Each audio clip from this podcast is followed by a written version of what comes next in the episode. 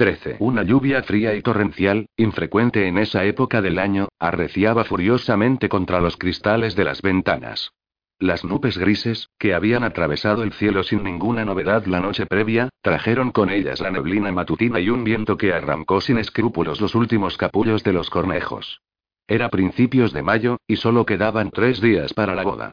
Jeremy había ultimado todos los preparativos para ir a esperar a sus padres al aeropuerto de Norfolk. Desde allí, lo seguirían en un coche de alquiler hasta el faro del Cabo de Ateras en Buxton. Hasta que sus padres llegaron, Jeremy se entretuvo ayudando a Lexi a realizar las últimas llamadas para confirmar que todo estaba listo.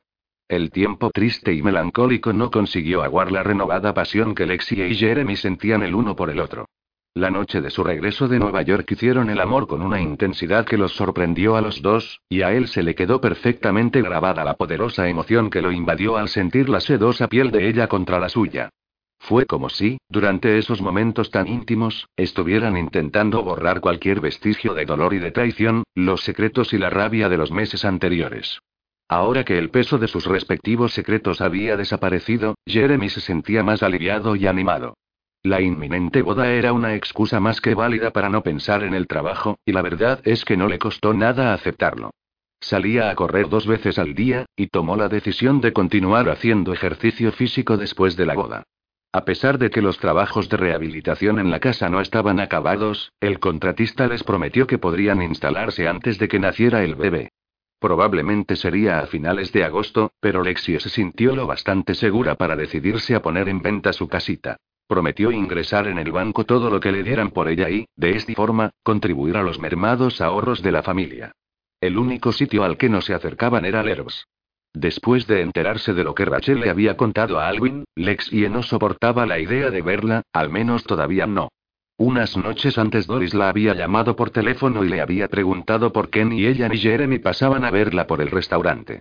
Lexie le aseguró que no estaba enfadada con ella, y admitió que Doris había tenido toda la razón del mundo al sermonearla implacablemente la última vez que se vieron. Dado que Lexie seguía sin pasar por el Airbus, Doris volvió a llamarla. Tengo la impresión de que me ocultas algo, declaró Doris, y si no me cuentas lo que pasa, no me quedará más remedio que venir a tu casa y plantarme en tu porche, y no me marcharé hasta que me lo cuentes todo. Es que estamos muy ocupados con los preparativos para la semana que viene, se excusó Lexie, intentando convencer a su abuela. Mira, a mí no me engañas, dijo Doris. Me doy cuenta cuando alguien me rehuye, y eso es precisamente lo que estás haciendo. Me estás evitando. No te estoy evitando. Entonces, ¿por qué no te pasas por el restaurante más tarde? Al ver que Lexie dudaba, Doris tuvo una intuición. ¿Tiene algo que ver con Rachel, por casualidad? Lexie no contestó y Doris suspiró. Lo sabía. Debería habérmelo figurado. El lunes me dio la impresión de que ella también me evitaba, igual que hoy. ¿Qué es lo que ha hecho esta vez? Lexie se preguntó hasta qué punto podía contárselo y en ese momento oyó que Jeremy entraba en la cocina, a sus espaldas. Pensó que habría venido a buscar un vaso de agua o algo para picar, y le saludó con una sonrisa distraída, pero entonces se fijó en su expresión. Rachel está aquí, anunció Jeremy. Quiere hablar contigo. En cuanto Lexi entró en el comedor, Rachel esbozó una sonrisa nerviosa y desvió la vista apresuradamente. Lexi la miró sin decir nada. En el umbral de la puerta, Jeremy se balanceaba de un pie a otro, hasta que finalmente decidió desaparecer por la puerta trasera para que las dos pudieran hablar a solas. Lexi oyó el ruido de la puerta trasera al cerrarse y tomó asiento delante de Rachel. Sin maquillaje, Rachel tenía un aspecto exhausto e inquieto. Tenía un pañuelo entre las manos que no dejaba de retorcer con gesto compulsivo. Lo siento, dijo sin preámbulo alguno. No quería que nada de esto sucediera, te lo aseguro, y comprendo perfectamente que estés enfadada conmigo. Solo quiero que sepas que no quería hacerte daño. No tenía ni idea de que Alvin hubiera hecho algo así. Al ver que Lexie no respondía, Rachel se llevó las manos a la cabeza y se masajeó las sienes. Me llamó el fin de semana pasado e intentó explicármelo, pero me quedé tan horrorizada que Kate de verdad, si lo hubiera sabido, si tan solo hubiera tenido un presentimiento de lo que él estaba haciendo, jamás habría hablado con él. Pero me engañó y Rachel hizo una pausa, todavía incapaz de mirar a Lexie a los ojos. No fuiste la única. También engañó a Jeremy, añadió Lexie. Ya, pero todo ha sido por mi culpa. Sí, en eso tienes razón, convino Lexie. El comentario de Lexie pareció incomodar a Rachel todavía más. Las dos se quedaron en silencio. Lexie la observó, intentando descifrar si Rachel se sentía arrepentida por lo que había hecho o porque el hecho de que la hubieran pillado. Rachel era su amiga, alguien en quien Lexie confiaba, pero claro, Jeremy seguramente también podría lamentarse de lo mismo acerca de Alvin. Cuéntame lo que sucedió, le pidió finalmente Lexie. Rachel se sentó con la espalda más erguida. Al hablar, su voz sonó como si hubiera estado ensayando ese monólogo durante días. Ya sabes que Rodney y yo tenemos problemas, ¿verdad? Lexie asintió. Pues ahí empezó todo, dijo Rachel. Sé que tú y Rodney siempre habéis tenido una relación especial. Para ti, él no es más que un amigo, pero para Rodney, bueno, tú eres como una especie de fantasía, e incluso ahora ya no estoy segura de si algún día será capaz de superar lo que siente por ti. A veces, cuando me mira, es como si quisiera verte a ti en mi lugar.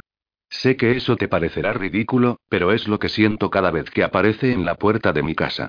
Es como si yo no fuera lo bastante buena para él, y no importa lo que me ponga o lo que hayamos planeado hacer juntos. Y entonces, un día que estaba buscando algo en el despacho de Doris, encontré el teléfono de Alwin, y, no lo sé y me sentía deprimida y sola, y decidí llamarlo. No sabía cómo iba a reaccionar en la verdad es que no esperaba nada, pero empezamos a hablar, y empecé a contarle los problemas que tenía con Rodney, y que parecía que él era incapaz de superar lo que sentía por ti. Alvin me escuchaba atentamente, y entonces me dijo que tú estabas embarazada. Por el modo en que lo dijo, supe que él no estaba seguro de que Jeremy fuera el padre, y que sospechaba que quizá fuera Rodney. Lexie sintió una punzada de dolor en el estómago. Quiero que sepas que jamás pensé que Rodney pudiera ser el padre de tu hija. Nunca, ni por un segundo. Sabía que tú y Rodney jamás os habíais acostado juntos, e hice algún comentario sobre eso. No le di más importancia. De verdad, cuando colgué no pensé en lo que habíamos estado hablando, pero entonces Alvin me llamó unos días más tarde, y me alegré al oír su voz. Así que cuando Rodney y yo nos peleamos otra vez, me entraron ganas de echarlo todo por la borda y en un arrebato, decidí marcharme a Nueva York para pasar unos días. No sé cómo explicarlo, solo puedo decir que necesitaba salir del pueblo, y que siempre me había apetecido visitar Nueva York. Así que llamé a Alvin cuando llegué, y nos pasamos prácticamente toda la noche hablando. Yo estaba aturdida, y quizá bebí más de la cuenta, pero no sé cómo fue que tu nombre salió de nuevo en la conversación y a mí se me escapó que ya habías estado embarazada antes y que incluso eso estaba anotado en el diario de Doris. Lexi enarcó las cejas, y Rachel dudó un momento antes de continuar. Doris guardaba su diario en el despacho, y un día, mientras le estaba echando un vistazo, vi tus iniciales y el nombre de Trevor. Ya sé que no era asunto mío, y ya sé que no debería haber dicho nada sobre esa cuestión, pero simplemente estábamos conversando animadamente. No sabía que Alvin le estaba enviando mensajes a Jeremy, que intentaba que rompierais vuestro compromiso. No lo supe hasta el fin de semana pasado, después de que Jeremy regresara. Alvin me llamó alteradísimo el sábado y me lo contó todo, y entonces me sentí fatal. No solo por lo que yo misma había ayudado a poner en marcha, sino porque él me había estado utilizando todo el tiempo. Le tembló la voz y fijó la vista en el pañuelo arrugado que tenía entre sus manos. Te lo juro, no quería hacerte daño, Lex. De verdad, pensé que solo se trataba de una conversación inocente. Los ojos de Rachel se llenaron de lágrimas. Tienes todo el derecho del mundo a estar enfadada conmigo, y no me sorprendería que me dijeras que no quieres volver a verme nunca más. Si yo estuviera en tu lugar, no sé si querría volver a verte. He necesitado todos estos días para reunir el coraje suficiente para venir a verte. Llevo dos días sin comer. Sé que eso probablemente no te importa, pero quería que supieras la verdad. A lo largo de todos estos años, has sido como una hermana para mí, y tengo más confianza en Doris que en mi propia madre y me parte el corazón pensar que te he hecho daño, incluso pensar que he formado parte de este maquiavélico plan de Alvin. Lo siento mucho. De verdad, no te puedes ni imaginar lo arrepentida que estoy de todo lo que ha sucedido. Cuando Rachel acabó, un silencio incómodo se instaló entre ellas. Rachel había hablado sin realizar ni una sola pausa, y el esfuerzo parecía haberla dejado exhausta. El pañuelo de papel estaba hecho añicos, se había convertido un montón de tiras delgadísimas desparramadas por el suelo, y Rachel se inclinó hacia adelante para recogerlas. Mientras lo hacía, Lexia intentó averiguar si la historia, tal y como la acababa de relatar Rachel, rebajaba su parte de responsabilidad, y se planteó qué era lo que iba a responder. Se sentía ambivalente. Consideraba que estaría justificado que reaccionara diciéndole a Rachel que no la quería volver a ver, pero por encima de la rabia que la invadía, sentía una creciente sensación de pena por ella. Sabía que Rachel era embrolladora y celosa, insegura y a veces irresponsable, pero también sabía que la traición no formaba parte de su naturaleza. Alexia le pareció que ella le había contado la verdad cuando dijo que no tenía ni idea de lo que Alvin se proponía. Eh. Dijo finalmente. Rachel levantó la cara. Todavía estoy enojada, pero sé que no lo hiciste con mala intención, concluyó Lexie. Rachel tragó saliva. De verdad, lo siento mucho, repitió. Lo sé. Rachel asintió. ¿Qué le has dicho a Jeremy? La verdad, que tú no lo sabías. ¿Y a Doris? Eso aún tengo que pensarlo. No le he contado nada todavía. Para serte franca, no creo que lo haga. Rachel exhaló con evidente alivio.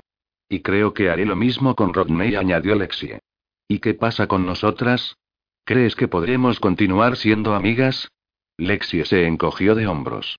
Supongo que no nos queda más remedio, puesto que vas a ser la dama de honor en nuestra boda y los ojos de Rachel se iluminaron. ¿Hablas en serio? Lexie sonrió. Sí, hablo en serio. 14. El día de la boda, el sol se había levantado sobre un reposado océano Atlántico y atravesaba el agua con sus rayos de luz. Una ligera neblina flotaba por encima de la playa mientras Doris y Lexie preparaban el desayuno para los invitados en la casita del faro. Doris acababa de conocer a los padres de Jeremy, y sintió una particular afinidad con el padre de Jeremy. Los hermanos de Jeremy y sus esposas se comportaban como de costumbre, de forma ruidosa, y se pasaron casi toda la mañana apoyados en la barandilla del porche observando, maravillados, los pelícanos de color marrón que parecían cabalgar sobre las espaldas de las marsotas hasta perderse en la línea del horizonte. Puesto que Lexi había insistido tanto en limitar el número de invitados, la presencia de sus hermanos fue una verdadera sorpresa. Cuando los vio bajar del avión en Norfolk el día anterior, Jeremy se preguntó si no habrían sido invitados precipitadamente en el último momento a causa de la situación con Alvin. Pero todas sus dudas se disiparon en cuanto sus cuñadas se apresuraron a abrazarlo, alabando el hecho de que Lexie se hubiera tomado la molestia de invitarlas a cada una de ellas personalmente, y comunicándole las enormes ganas que tenían de conocerla mejor. En total, sumaban 16 invitados. La familia de Jeremy, Doris, Rachel y Rodney. El último invitado había sido el sustituto de última hora de Alvin. Unas horas más tarde, Jeremy se encontraba de pie en la playa esperando que apareciera Lexie cuando, de repente, notó que el alcalde Gerkin le daba unas palmadas en la espalda. Ya sé que te lo había dicho antes, dijo el alcalde, pero es un honor para mí que me hayas elegido para que sea el padrino de tu ilustre boda. Vestido con unos pantalones de poliéster color azul, una camisa amarilla, y una americana informal a cuadros, el alcalde no pasaba desapercibido como de costumbre, y Jeremy se dio cuenta de que la ceremonia no habría sido la misma sin él. Ni sin Head. Head era una caja de sorpresas. Además de ser el taxidermista local, era capellán.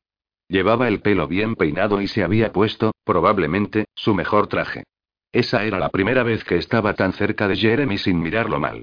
Tal y como Lexi había querido, fue una ceremonia íntima y romántica a la vez. La madre y el padre de Jeremy permanecieron de pie cerca de la pareja, y sus hermanos y sus cuñadas formaron un pequeño semicírculo alrededor de ellos. Un guitarrista local, sentado a escasos metros del grupo, entonaba una música melodiosa, y sus hermanos se habían encargado justo después de comer de trazar un pequeño sendero bordeado con conchas de mar hasta un improvisado altar. Bajo una magnífica puesta de sol, las llamas de una docena de antorchas amplificaban los colores dorados del cielo. Rachel lloraba como una Magdalena y se aferraba a las flores que sostenía entre las manos como si jamás fuera a soltarlas. Lexie iba descalza, igual que Jeremy, y en la cabeza llevaba una pequeña y graciosa guirnalda de flores. Doris, que caminaba al lado de su nieta, estaba radiante. Lexie no podía imaginar que nadie más la acompañara hasta el altar, y cuando finalmente las dos se detuvieron, Doris la besó en la mejilla y se desplazó a un lado. Jeremy vio, por el rabillo del ojo, que su madre deslizaba un brazo alrededor del brazo de Doris y la atraía cariñosamente hacia ella. Lexie parecía estar a punto de levitar mientras avanzaba lentamente hasta él. Llevaba un ramo de flores silvestres en la mano. Cuando se puso a su lado, Jeremy olió el leve perfume que emanaba de su pelo. Ambos se dieron la vuelta para mirar a Head mientras éste abría la Biblia y empezaba a hablar. Jeremy se quedó asombrado ante el timbre suave y melódico de su voz. Cautivado, escuchó a Head dar la bienvenida a todos los invitados y leer algunos pasajes de la Biblia. Mirándolos con expresión solemne por debajo de sus gruesas cejas, les habló de amor y de compromiso, de paciencia y de honestidad, y de la importancia de mantener a Dios presente en sus vidas. Les dijo que la vida no sería siempre fácil, pero que si no perdían la fe en Dios ni en la pareja, siempre hallarían una forma de superar cualquier adversidad. Hablaba con una sorprendente elocuencia, y como un profesor que se hubiera ganado mucho tiempo atrás el respeto de sus alumnos, los condujo diestramente hasta los votos del matrimonio. El alcalde le pasó el anillo a Jeremy, y Lexie también le entregó uno. Mientras se colocaban los anillos en los respectivos dedos, Jeremy notó un ligero temblor en las manos. En ese momento, Head los declaró marido y mujer. Jeremy besó a Alexie con suavidad mientras le estrechaba amorosamente la mano. Le acababa de prometer su amor y devoción para toda la eternidad ante Dios y ante su familia, y se sintió invadido por un sentimiento de júbilo. Jamás habría creído que se sentiría tan tranquilo y tan seguro. Tras la ceremonia, los invitados permanecieron un rato en la playa. Doris había preparado un pequeño buffet, y la comida se encontraba encima de una mesa situada muy cerca de donde había tenido lugar el ritual del matrimonio. Uno a uno, los miembros de la familia de Jeremy los felicitaron con besos y abrazos, y lo mismo hizo el alcalde. G desapareció después de oficiar la ceremonia y antes de que Jeremy pudiera darle las gracias, pero reapareció unos minutos más tarde con una caja de cartón del tamaño de una nevera pequeña. En ese corto intervalo se había cambiado de ropa, y ahora lucía el peto de siempre y volvía a llevar el pelo en todo su magnífico desaliño. Lexie y Jeremy avanzaron hasta él justo en el momento en que Head depositaba el regalo en el suelo. ¿Qué es esto? preguntó Lexie. Pero si no tenías que traer nada. Head no contestó. Simplemente se encogió de hombros, como dando a entender que se sentiría ofendido si ella no aceptaba el regalo. Lexie se inclinó y lo abrazó, y le preguntó si podía abrir la caja. Como Head volvió a encogerse de hombros, Lexie interpretó ese gesto como un sí. Dentro se encontraba el jabalí que Jed estaba disecando el día en que Jeremy entró en el cobertizo. Fiel al estilo que caracterizaba todas sus obras, Jed había preparado al animal para que tuviera aspecto de querer zamparse a cualquiera que se le acercara. Gracias, dijo Lexi en tono dulce, y aunque Jeremy se quedó sorprendido, le pareció ver por primera vez que Jed se ruborizaba. Un poco más tarde, después de haber dado buena cuenta de la comida y cuando los ánimos empezaban a tranquilizarse, Jeremy se alejó de la comitiva y se acercó a la orilla. Lexie se unió a él. ¿Estás bien? Jeremy la besó. Sí, más que bien, estoy encantado. Pero tengo ganas de dar un paseo. ¿Solo? Sí, verás si quiero y quiero acabar de asimilar todo lo que ha sucedido y todo lo que de acuerdo se apresuró a decir Lexie. Le dio un rápido beso. Pero no te demores. Regresaremos a la casita del faro dentro de unos minutos. Él aguardó hasta que Lexie se hubo alejado para hablar con sus padres. Entonces se dio la vuelta y caminó lentamente por la arena, escuchando el sonido de las olas que rompían en la orilla. Mientras caminaba, repasó mentalmente la boda. El aspecto de Lexie mientras caminaba hacia él. La serena fuerza del sermón de Heath. La sensación de mareo que había experimentado unas horas antes, cuando le prometió amor eterno a Lexie. A cada paso que daba se acrecentaba sentía la sensación creciente de que todo era posible y de que incluso el cielo, con sus exquisitos colores, parecía estar saludándolo con una magnífica pancarta festiva. Cuando llegó a la sombra del faro del cabo de Ateras, que empezaba a alargarse sobre la arena, divisó un grupo de caballos salvajes en una luna cubierta de hierba que se extendía ante sus ojos. La mayoría de esos cuadrúpedos, descendientes de los mustangs españoles, estaban paciendo tranquilamente, pero hubo uno en concreto que se lo quedó mirando. Jeremy se le acercó, admirado ante la robustez de las musculosas patas del animal y del movimiento suave y rítmico de su cola. Por un instante pensó que sería capaz de acercarse para tocarlo. Era una idea absurda, algo que él jamás intentaría hacer, pero en cuanto aminoró el paso y se detuvo, se sorprendió a sí mismo alargando la mano en un gesto de amistad. Las orejas del caballo se movieron, como con curiosidad, como si intentara comprender. De repente, el animal cabeceó hacia arriba y hacia abajo y Jeremy lo interpretó como un gesto de amistad. Jeremy lo observó en silencio, maravillado de sentir que, de algún modo, se estaban comunicando. Y entonces se dio la vuelta y vio a Alexia y a su madre abrazadas tiernamente. En ese momento pensó que estaba disfrutando del día más especial, más maravilloso, de toda su vida. 15. Las semanas siguientes transcurrieron como en un estado de sopor. Una ola de calor invadió Boone Creek, marcando el inicio del verano, y el pueblo entró en un ritmo lento y pausado. A mediados de junio, Lexi y Jeremy también se habían adaptado a una rutina confortable, dejando atrás los problemas de las semanas previas. Incluso la rehabilitación de la casa parecía marchar con fluidez, aunque despacio y con unos costes económicos considerablemente elevados. La facilidad con que se adaptaron a su nueva vida no los sorprendió en especial. Pero lo que no habían esperado era que la vida de casados pudiera ser tan distinta a la vida de novios. Después de pasar una breve luna de miel en la casita del faro, una luna de miel de despertares perezosos, remoloneando en la cama durante toda la mañana, y de largos paseos al atardecer por la playa de arena fina y dorada, regresaron a Boone Creek, recogieron las pertenencias que Jeremy aún tenía en el Leaf y se mudaron a la casita de Lexie. Jeremy estableció temporalmente su oficina en la habitación de invitados, pero en lugar de intentar escribir, se pasó la mayor parte de las tardes embelleciendo la casa para poder enseñarla a los posibles compradores. Cortó la hierba del jardín, plantó claveles alrededor de los árboles, recortó los setos y pintó el porche. En el interior, también pintó las paredes y guardó algunos trastos viejos en el cobertizo situado detrás de la casa de Goris. Tanto él como Lexie sabían que era necesario vender la casa, que necesitaban el dinero para contribuir a la economía familiar así como para ayudar a pagar los trabajos de rehabilitación de la nueva casa, por lo cual ambos eran los primeros interesados en que la casa tuviera el mejor aspecto posible. Aparte de esas tareas, la vida en Bone Creek continuaba como siempre. El alcalde estaba nervioso por la inminente fiesta del verano, Head había vuelto a su vieja costumbre de no abrir la boca, y Rodney y Rachel salían juntos de nuevo y parecían mucho más felices. No obstante, había ciertas cosas a las que a Jeremy le costaba acostumbrarse. Por ejemplo, ahora que estaban casados, Jeremy no estaba seguro de si le apetecía pasarse todo el tiempo haciéndole carantoñas a Alexie. Aunque Lexie parecía satisfecha con sus constantes muestras de afecto, Jeremy podía imaginar otras formas íntimas más gratificantes de pasarlo bien juntos. Sin embargo, quería que ella estuviera contenta.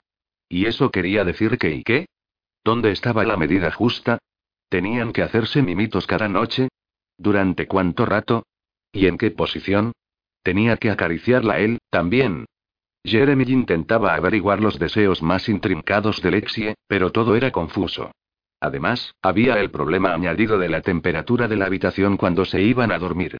Mientras que él se mostraba más a gusto con el aire acondicionado en pleno funcionamiento y con el ventilador girando vertiginosamente sus hélices, Lexie siempre tenía frío puesto que en el exterior la temperatura era muy alta y había una sofocante sensación de humedad, hasta tal punto que las paredes exteriores y las ventanas estaban calientes al tacto, Jeremy ajustaba el termostato a 18 grados, se tumbaba en la cama totalmente destapado, con la frente cubierta por una fina capa de sudor, y vestido únicamente con unos calzoncillos.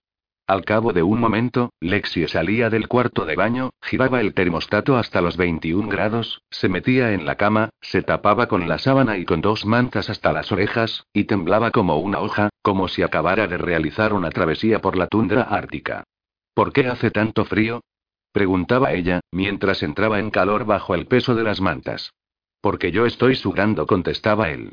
¿Cómo es posible que estés sudando? Pero si yo estoy helada. Jeremy pensó que, afortunadamente, no mostraban tales diferencias a la hora de hacer el amor. Durante las semanas siguientes a la boda, Lexi estuvo siempre dispuesta, a todas horas, y eso por lo menos según la opinión de Jeremy era la definición más acertada de lo que debía de ser una luna de miel. La palabra no no formaba parte del vocabulario de Lexie, y Jeremy llegó a la conclusión de que la desinhibición que ella demostraba no se debía únicamente al hecho de que ahora fueran oficialmente una pareja, ante los ojos de Dios y de todo el mundo, sino debido a que ella lo encontraba irresistible. Estaba seguro de ello, y se sentía tan eufórico ante tal pensamiento que incluso soñaba despierto con ella mientras realizaba algún que otro trabajo en la casa. Visualizaba las suaves curvas de su cuerpo, o recordaba la sensación del tacto sedoso de su piel desnuda. Jeremy suspiraba profundamente al recordar su aliento cálido y dulzón, o la lascivia que sentía al peinarle la seductora melena con los dedos. A la hora en que Lexia regresaba a casa, él se tenía que contener para ofrecerle simplemente un beso afectuoso, y se pasaba la cena mirándole los labios mientras ella comía y esperando con ansiedad la oportunidad de hacerle el amor. Ella jamás lo rechazaba. Jeremy podía estar sucio y no oler precisamente a rosas después del duro trabajo en el jardín, pero, sin embargo, en cuanto se encerraban en la habitación, parecía como si ninguno de los dos tuviera suficiente paciencia para desnudarse. Pero entonces, las cosas cambiaron en un abrir y cerrar de ojos. Fue como si el sol apareciera una mañana y, a la hora de ponerse, la Lexia que él conocía hubiera sido reemplazada por una hermana gemela absolutamente frígida. Lo recordaba claramente, ya que fue la primera vez que ella lo rechazó.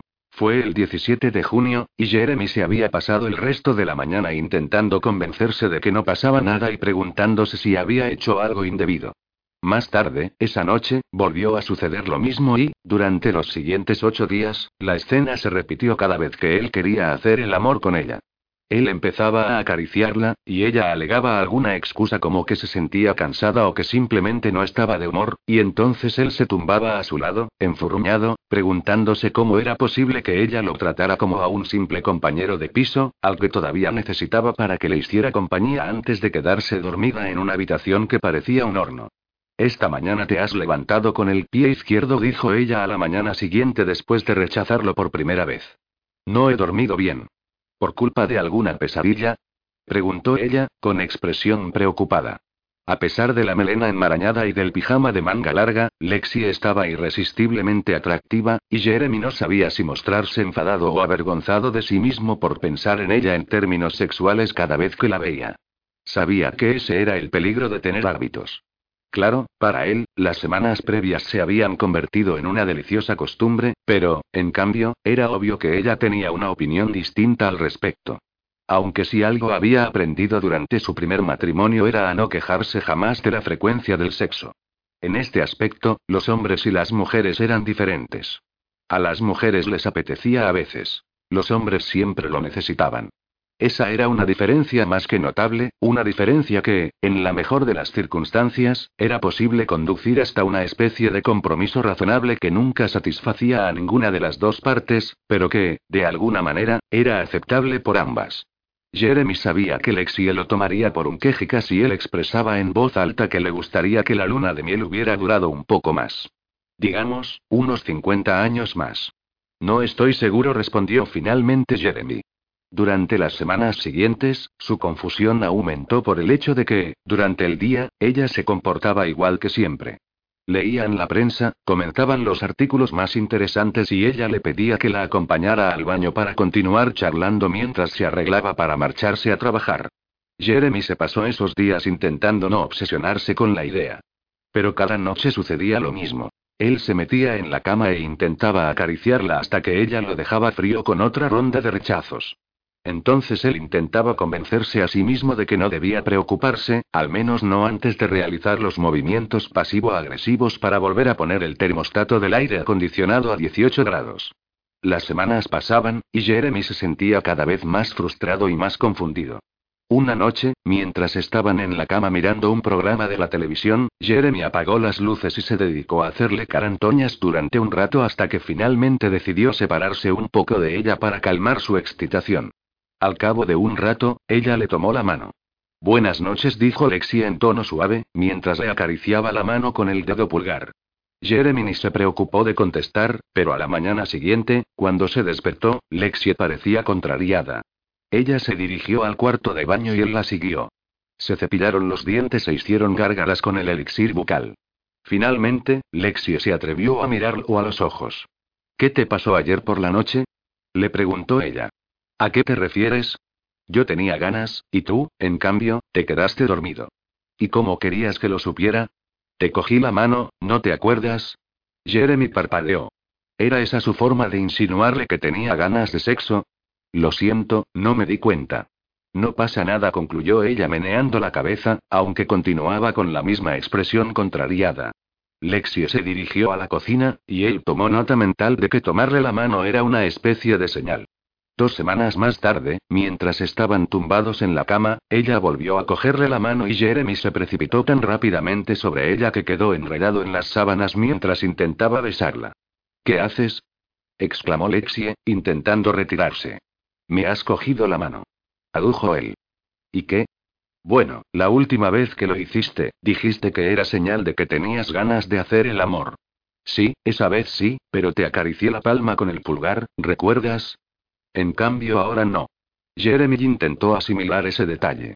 Entonces, ¿y ahora no tienes ganas? La verdad es que no. ¿No te importa si nos ponemos a dormir? Es que estoy muy cansada. Él intentó que no se le notara la frustración en la voz. No, no me importa. Duerme, cariño. Buenas noches. ¿Podemos hacer mimitos, primero? Jeremy hizo una pausa antes de contestar. ¿Por qué no? No fue hasta la mañana siguiente que todo se aclaró. Él se despertó y la encontró sentada en el sofá o más bien recostada, como si hubiera intentado tumbarse y sentarse a la vez con el pijama levantado hasta los pechos. La lámpara, ladeada, le iluminaba la barriga. ¿Qué haces? preguntó él, estirando los brazos para desperezarse. Ven. Rápido. Siéntate a mi lado. Jeremy hizo lo que ella le ordenaba y se sentó en el sofá mientras ella señalaba hacia su vientre. Fíjate. No te muevas. Fíjate bien y lo verás. Jeremy obedeció, y de repente, un pequeño bulto pareció formarse involuntariamente en el vientre de Lexie.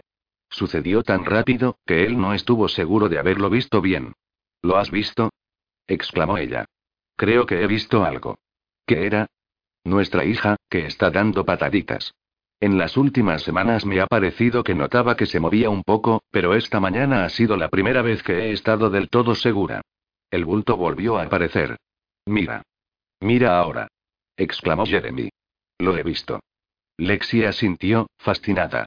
Se ha pasado toda la mañana dando guerra, pero no quería despertarte, así que me he colocado en el sofá, para verlo mejor.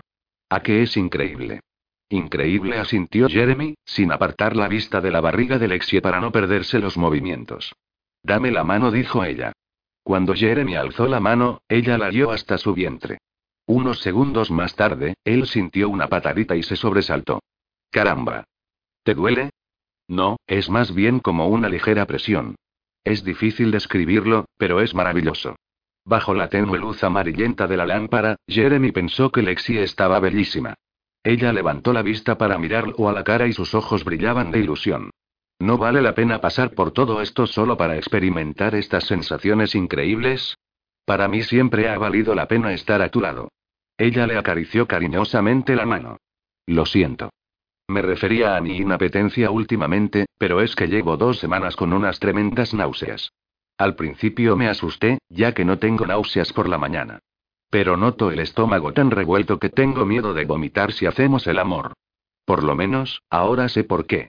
No pasa nada. Te aseguro que ni me había dado cuenta. Ya, seguro. Sé perfectamente cuando estás enfurruñado. Ah, ¿sí? Ella asintió. Te remueves en la cama, incómodo. Y a veces suspiras. Es más que obvio. Pero ahora no me siento mareada. ¿De veras?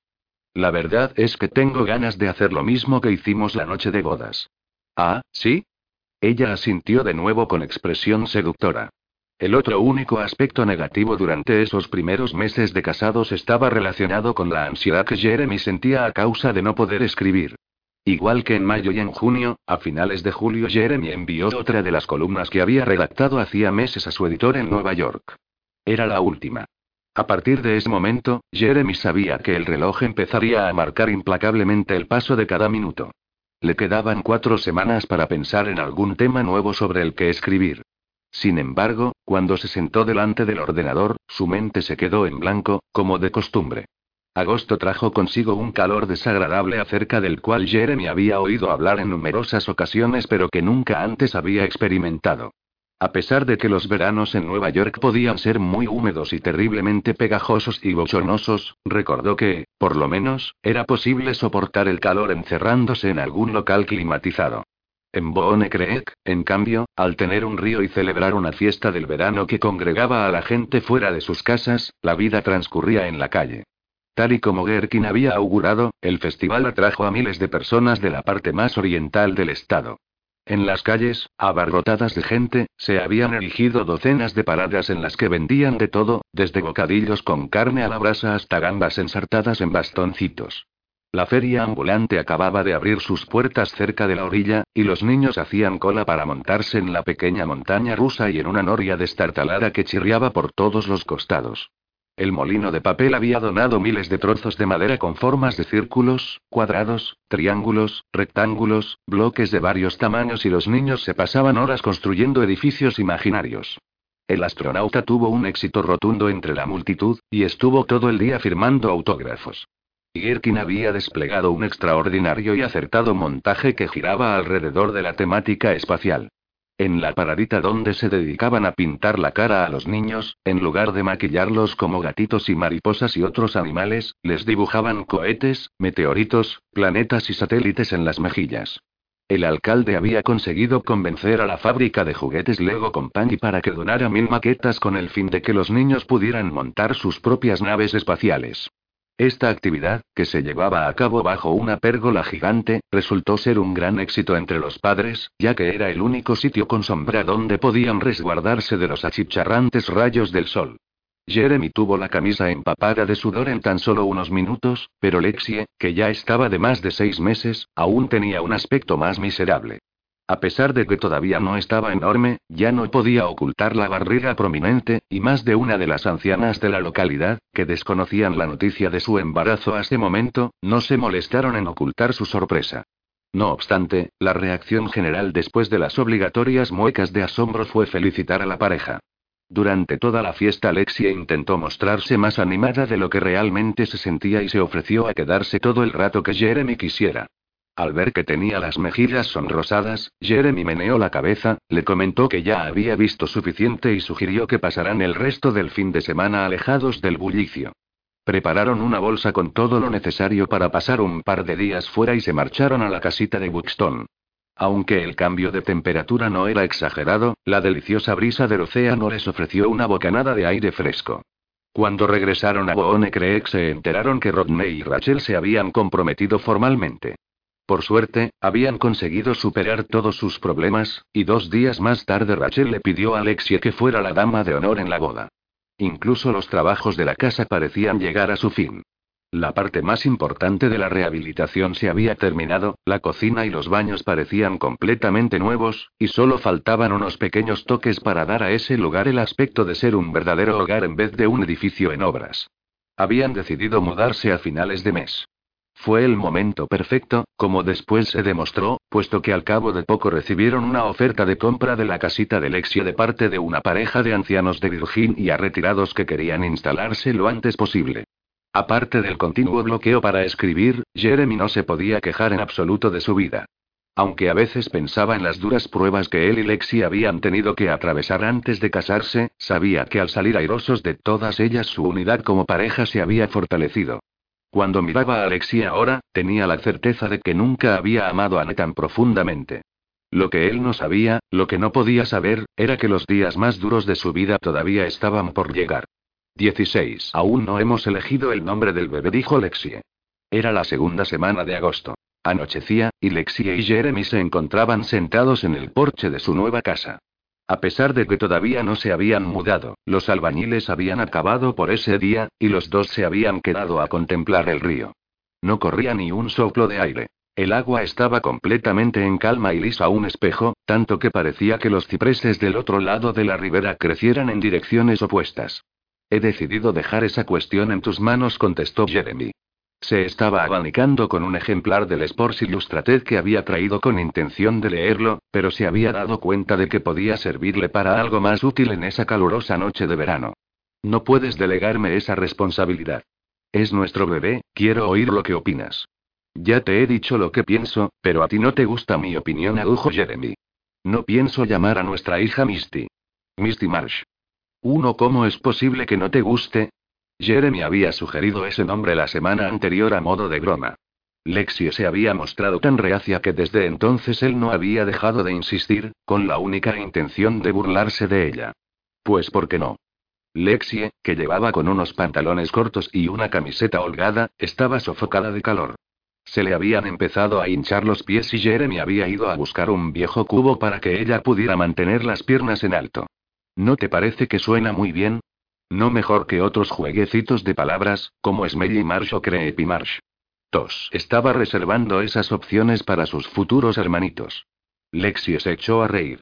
Estoy segura de que te estarán eternamente agradecidos. Pero ahora hablando en serio, ¿no se te ocurre ninguna idea? No, ya te lo he dicho. Aceptaré el nombre que tú decidas. Ese es precisamente el problema, que aún no lo he decidido. Pues entonces ya sabes cuál es el problema, ¿no? Te has comprado todos los libros sobre nombres de bebé que se han publicado. Me parece que te estás complicando la vida con tantas opciones. Solo quiero uno que encaje con su personalidad. Pero esa es la cuestión. No importa qué nombre elijamos, no encajará con ella cuando nazca. Ningún bebé tiene cara de cindio de Jennifer.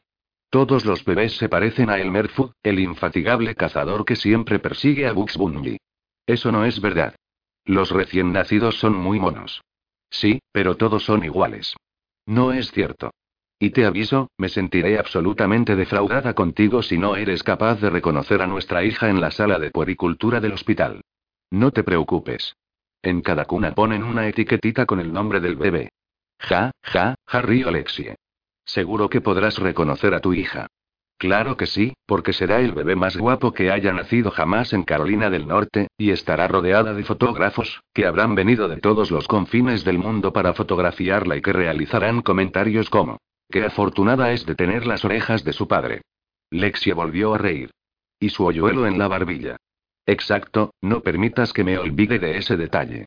Ella le estrechó cariñosamente la mano. Y en cuanto a mañana, ¿estás nervioso? La espera se me hace eterna. Quiero decir, el primer sonograma fue increíble, pero este y bueno, ahora sí que realmente veremos a nuestra hija. Estoy muy contenta de que vengas conmigo. ¿Bromas? No me lo perdería por nada del mundo. Los sonogramas son la mejor parte de todo esto. Espero que me impriman una foto para que pueda fardar delante de mis amigos. ¿Qué amigos? ¿No te había contado lo de Jet? Uf. No me deja en paz ni un segundo. Me llama por teléfono a todas horas, para charlar y charlar y no hay manera de que se calle. Me parece que este calor te está afectando demasiado. Lo último que había oído era que Jet todavía no te había dirigido la palabra. Uy, pues tienes razón. Pero no importa. Igualmente quiero una foto de mi hija, para que pueda ver lo guapa que es. Lexi enarcó una ceja. Así que ahora estás seguro de que es una niña, también. Creo que me has convencido. Entonces, ¿cómo interpretas la afirmación de Doris? Considero que tenía el 50% de posibilidades de acertar, y que eligió correctamente. Igual que lo haría el 50% de la población. ¿Sigues sin creer en los auspicios, eh? Hombre de poca fe y me decanto más por la palabra escéptico. Ese es mi hombre. Muy bien asintió Jeremy. Sigue diciéndote eso a ti misma, así no tendré que demostrártelo. Lexia empezó a sentirse incómoda y cambió de posición en la silla. Esbozó una mueca de dolor antes de encontrar la postura adecuada. ¿Qué opinas sobre el hecho de que Rodney y Rachel se vayan a casar? Estoy a favor del matrimonio. Considero que es una institución muy digna. Ya sabes a qué me refiero. ¿Crees que se precipitan? ¿Quiénes somos nosotros para plantear esa cuestión? Yo me declaré escasas semanas después de conocerte. Él la conoce desde que eran unos chiquillos. Me parece que deberían ser ellos los que se plantearan esa pregunta acerca de nosotros, y no al revés. Oh, estoy segura de que ya lo hacen, pero esa no es la cuestión y... Espera, espera, la interrumpió Jeremy. ¿Crees que hablan de nosotros? Claro que sí. Mucha gente habla de nosotros. ¿De veras? Vamos, hombre. Repuso Lexie, como si la respuesta fuera más que obvia. Vivimos en un pueblo pequeño. Eso es lo que solemos hacer aquí. Nos reunimos y hablamos sobre los demás habitantes de la localidad. Comentamos qué es lo que hacen, expresamos nuestra opinión, debatimos si se equivocan o no, y, si es necesario, solucionamos sus problemas en la intimidad de nuestras casas. Por supuesto, nadie lo admitirá jamás, pero todos lo hacemos. Diría que es una forma de entender la vida. Jeremy pensó un momento en lo que ella acababa de argumentar. ¿Crees que hay gente que está hablando de nosotros en este preciso instante? Por supuesto. Lexie se encogió de hombros.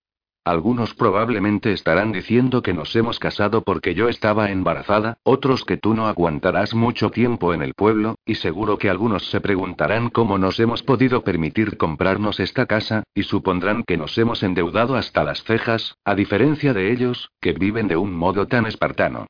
Oh, me apuesto lo que quieras a que están hablando por los codos y que se lo están pasando de fábula, también. ¿Y eso no te molesta? Claro que no respondió ella. ¿Por qué iba a molestarme? Ellos no se atreverán a decirnos a la cara que lo han hecho, y cuando nos vean se comportarán de forma tan afectuosa como siempre, así que jamás lo sabremos. Además, nosotros también hacemos lo mismo. Y eso me recuerda de nuevo mi pregunta acerca de Rodney y Rachel. ¿No crees que se están precipitando un poco? Esa noche, Jeremy y Lexie se quedaron leyendo un rato en la cama antes de dormir. Jeremy se había concentrado finalmente en el Sports Illustrated, y estaba absorto en una historia sobre un equipo de voleibol femenino cuando Lexie dejó el libro que sostenía entre las manos. ¿Alguna vez piensas en el futuro? Le preguntó ella. Pues claro, contestó Jeremy, bajando la revista deportiva hasta apoyarla sobre su regazo. ¿Acaso no lo hace todo el mundo? ¿Y cómo crees que será? ¿Para nosotros? ¿O para el mundo? Hablo en serio. Y yo también respondió Jeremy. Es una pregunta completamente distinta, que abre la puerta a toda una serie de temas diferentes. Podríamos hablar del calentamiento global y de sus consecuencias para el destino del ser humano.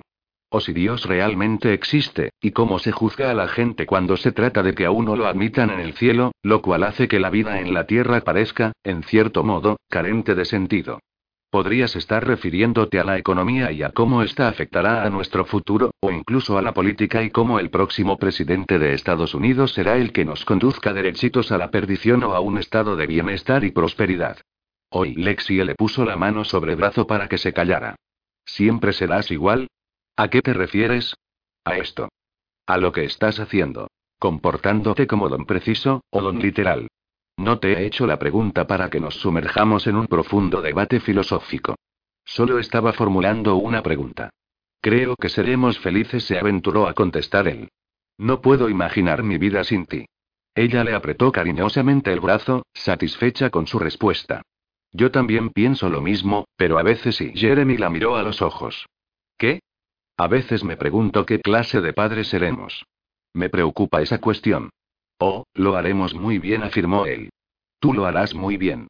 Ya, es fácil decirlo, pero ¿cómo lo sabemos?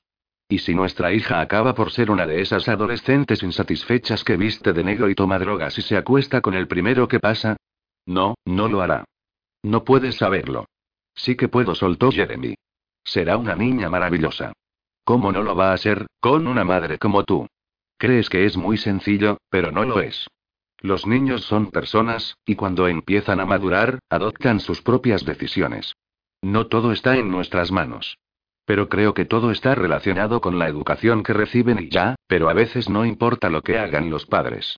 Podemos apuntarla a clases de piano y de fútbol, podemos llevarla a misa cada domingo, podemos enviarla a clases de protocolo para que aprenda a moverse con elegancia y educación, y podemos darle mucho, muchísimo cariño.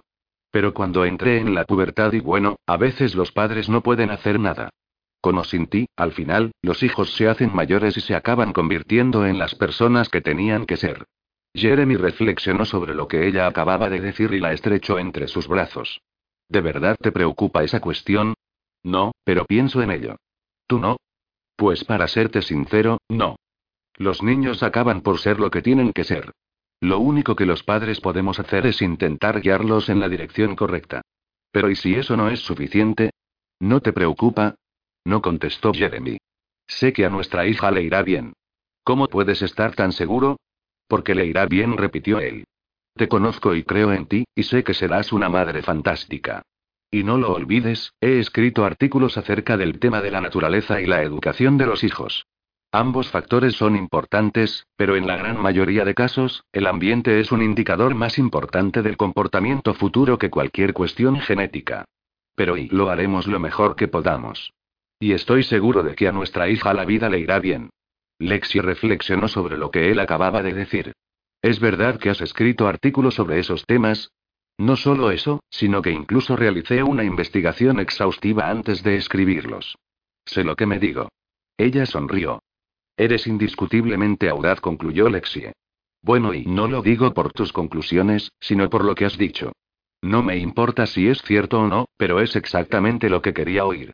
Esto es el corazón del bebé, justo aquí explicó el médico al día siguiente, señalando la imagen borrosa en el monitor del ordenador. Y ahí están los pulmones y la columna vertebral. Jeremy se incorporó hacia adelante y apretó la mano de Lexie sobre la camilla.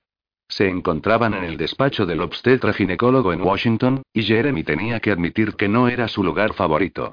Cierto, se moría de ganas de volver a ver al bebé. Las imágenes granulosas de la primera ecografía todavía estaban colgadas en la nevera, pero esa visión de Lexia en la camilla con las piernas tan abiertas y bueno, parecía estar interrumpiendo algo que se hacía mejor en la intimidad.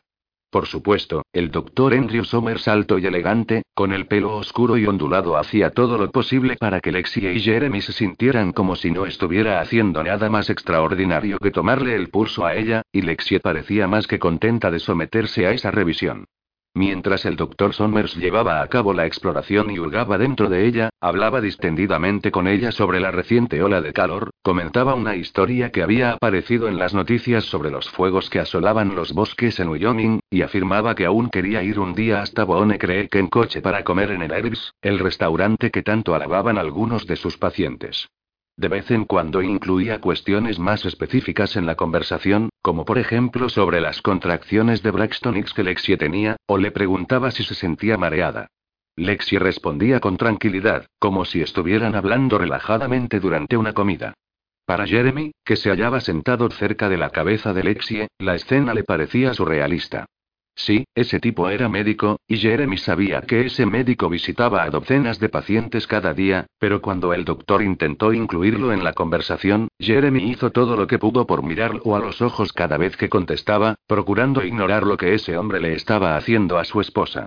Supuso que Lexie estaba acostumbrada a esa clase de revisiones tan íntimas, pero era en momentos como ese cuando Jeremy se sentía contento de ser hombre y no mujer. Cuando el doctor hubo abandonado la sala, Jeremy y Lexie se quedaron a solas durante unos minutos mientras esperaban a que llegara la enfermera especializada en ecografías. Cuando ésta entró, le pidió a Lexie que se subiera la falda. Luego le embadurnó la barriga con un gel e, inmediatamente, Lexie jadeó. Lo siento. Debería haberla avisado de que el gel está frío. Bueno, vamos a ver qué tal está el bebé, ¿de acuerdo? La enfermera explicó a Jeremy y Alexie las imágenes de la ecografía mientras desplazaba la pieza en forma de mango por la barriga de Lexie, presionando con más fuerza y con más suavidad alternativamente, mientras comentaba lo que veían.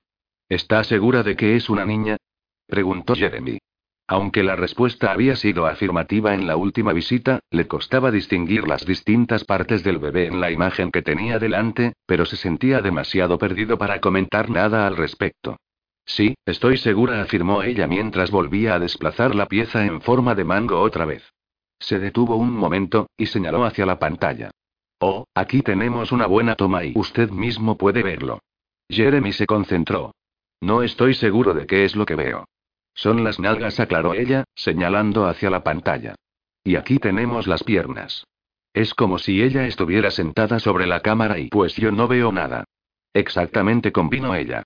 Por eso sabemos que es niña. Lexie se puso a reír y Jeremy se inclinó hacia ella. Saluda a Misty, susurró él. Chist. Estoy intentando saborear este momento, lo acalló ella, apretándole la mano.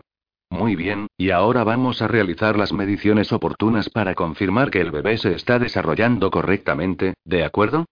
La enfermera volvió a desplazar la pieza en forma de mango, pulsó un botón y luego otro. Jeremy recordó que en la visita previa también había hecho lo mismo. Su crecimiento es correcto, constató la enfermera. En la ficha dice que nacerá hacia el 19 de octubre. ¿Así que todo está bien? preguntó Jeremy. Eso parece, contestó la enfermera.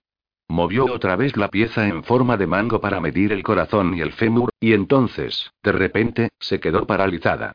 En lugar de pulsar el botón, movió la pieza lejos de la pierna, apuntando hacia una cosa que parecía ser una línea blanca que se expandía hacia el bebé, una cosa que parecía una mancha de electricidad estática. Frunció el ceño y dirigió toda su atención a la pantalla.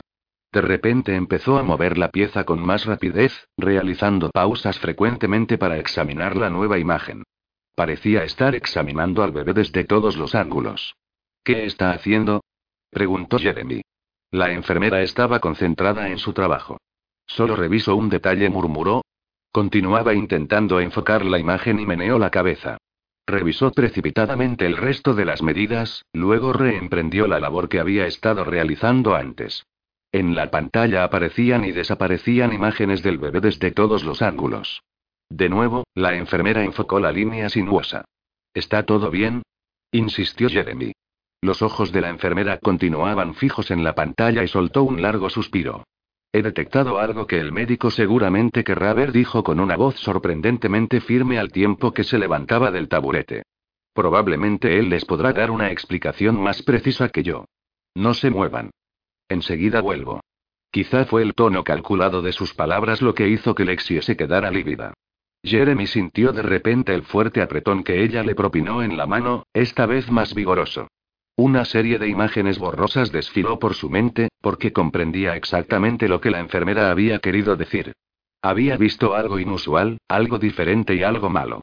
En ese instante el tiempo pareció detenerse y su mente se esforzó en procesar un montón de posibilidades a toda velocidad. Tuvo la impresión de que la sala se encogía a su alrededor, mientras él intentaba hallar el sentido a esa línea borrosa que había visto. ¿Qué sucede? Susurró Lexie. No lo sé, dijo Jeremy desconcertado. ¿Pasa algo malo con el bebé? La enfermera no ha dicho eso, contestó Jeremy, con tanto afán por calmarla a ella como a sí mismo. Tragó saliva ante la repentina sequedad que sintió en la garganta. Estoy seguro de que no es nada. Lexie parecía estar a punto de llorar. Entonces, ¿por qué ha ido a buscar al médico? Probablemente es lo que tiene que hacer cuando ve algo que le llama la atención. ¿Pero qué ha visto? Preguntó ella, en un tono casi de súplica. Yo no he visto nada. Jeremy volvió a pensar en lo que acababa de suceder. No lo sé. Entonces, ¿qué pasa? Sin saber qué hacer ni qué decir, Jeremy acercó la silla a la camilla. No estoy seguro. Pero los latidos del corazón eran correctos, y la enfermera ha dicho que su desarrollo también es correcto. Nos hubiera dicho algo antes, si le pasara algo mal o al bebé. ¿Pero le has visto la cara? Parecía y asustada. Esta vez Jeremy no pudo contestar. En lugar de eso, clavó la mirada en la pared. A pesar de que él y Lexi estaban juntos, Jeremy se sintió de repente tremendamente solo. Al cabo de un momento, la enfermera y el doctor entraron en la sala con unas sonrisas visiblemente forzadas. La enfermera tomó asiento y el doctor se colocó de pie detrás de ella. Ni Jeremy ni Lexie podían pensar en nada que decir. En ese silencio Jeremy oía su propia respiración. Vamos a echar otro vistazo, anunció el doctor Somers. La enfermera añadió un poco más de gel. Cuando colocó la pieza en forma de mango sobre el estómago de Lexie, el bebé apareció en la pantalla de nuevo. Sin embargo, cuando la enfermera señaló hacia la pantalla, no apuntó al bebé. ¿Lo ve? Le preguntó al médico. El doctor se inclinó hacia adelante, y lo mismo hizo Jeremy. La sinuosa línea blanca apareció de nuevo. Esta vez se fijó en que parecía provenir de las paredes que rodeaban al bebé en ese espacio oscuro. Ahí está. El doctor asintió. ¿Se ha adherido? La enfermera movió la pieza en forma de mango, y varias imágenes del bebé aparecieron en la pantalla. Ella meneaba la cabeza mientras hablaba. Cuando he realizado la revisión, no he detectado que se haya adherido a ninguna parte. Creo que lo he revisado desde todos los ángulos. Vamos a asegurarnos, dijo el doctor. Permítame que la releve por un minuto. La enfermera se incorporó, y el médico ocupó su lugar. El doctor permanecía callado mientras deslizaba la pieza por encima de la barriga de Lexie. Parecía menos diestro con la máquina, y las imágenes emergían con más lentitud. Al igual que la enfermera, se inclinó hacia la pantalla. Durante un buen rato nadie dijo nada. ¿Qué pasa? Alexie le temblaba la voz. ¿Qué es lo que les llama tanto la atención? El médico y la enfermera intercambiaron una mirada, y ésta abandonó la sala sin abrir la boca. Cuando se quedaron solos, el doctor enfocó la línea blanca. ¿Veis esto? preguntó. Es lo que se conoce como una banda amniótica, explicó. Lo que estoy haciendo es revisar si se ha adherido al bebé. Si se adhiere, normalmente lo hace por las extremidades, por los brazos o las piernas. De momento parece que no se ha adherido, y eso es una buena noticia. ¿Por qué? No lo comprendo, dijo Jeremy.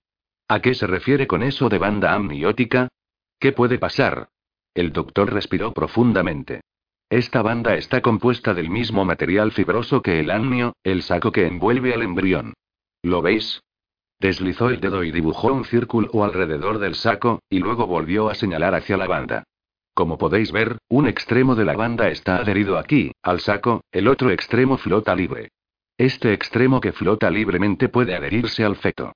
Si eso sucede, el bebé nacerá con el síndrome de banda amniótica.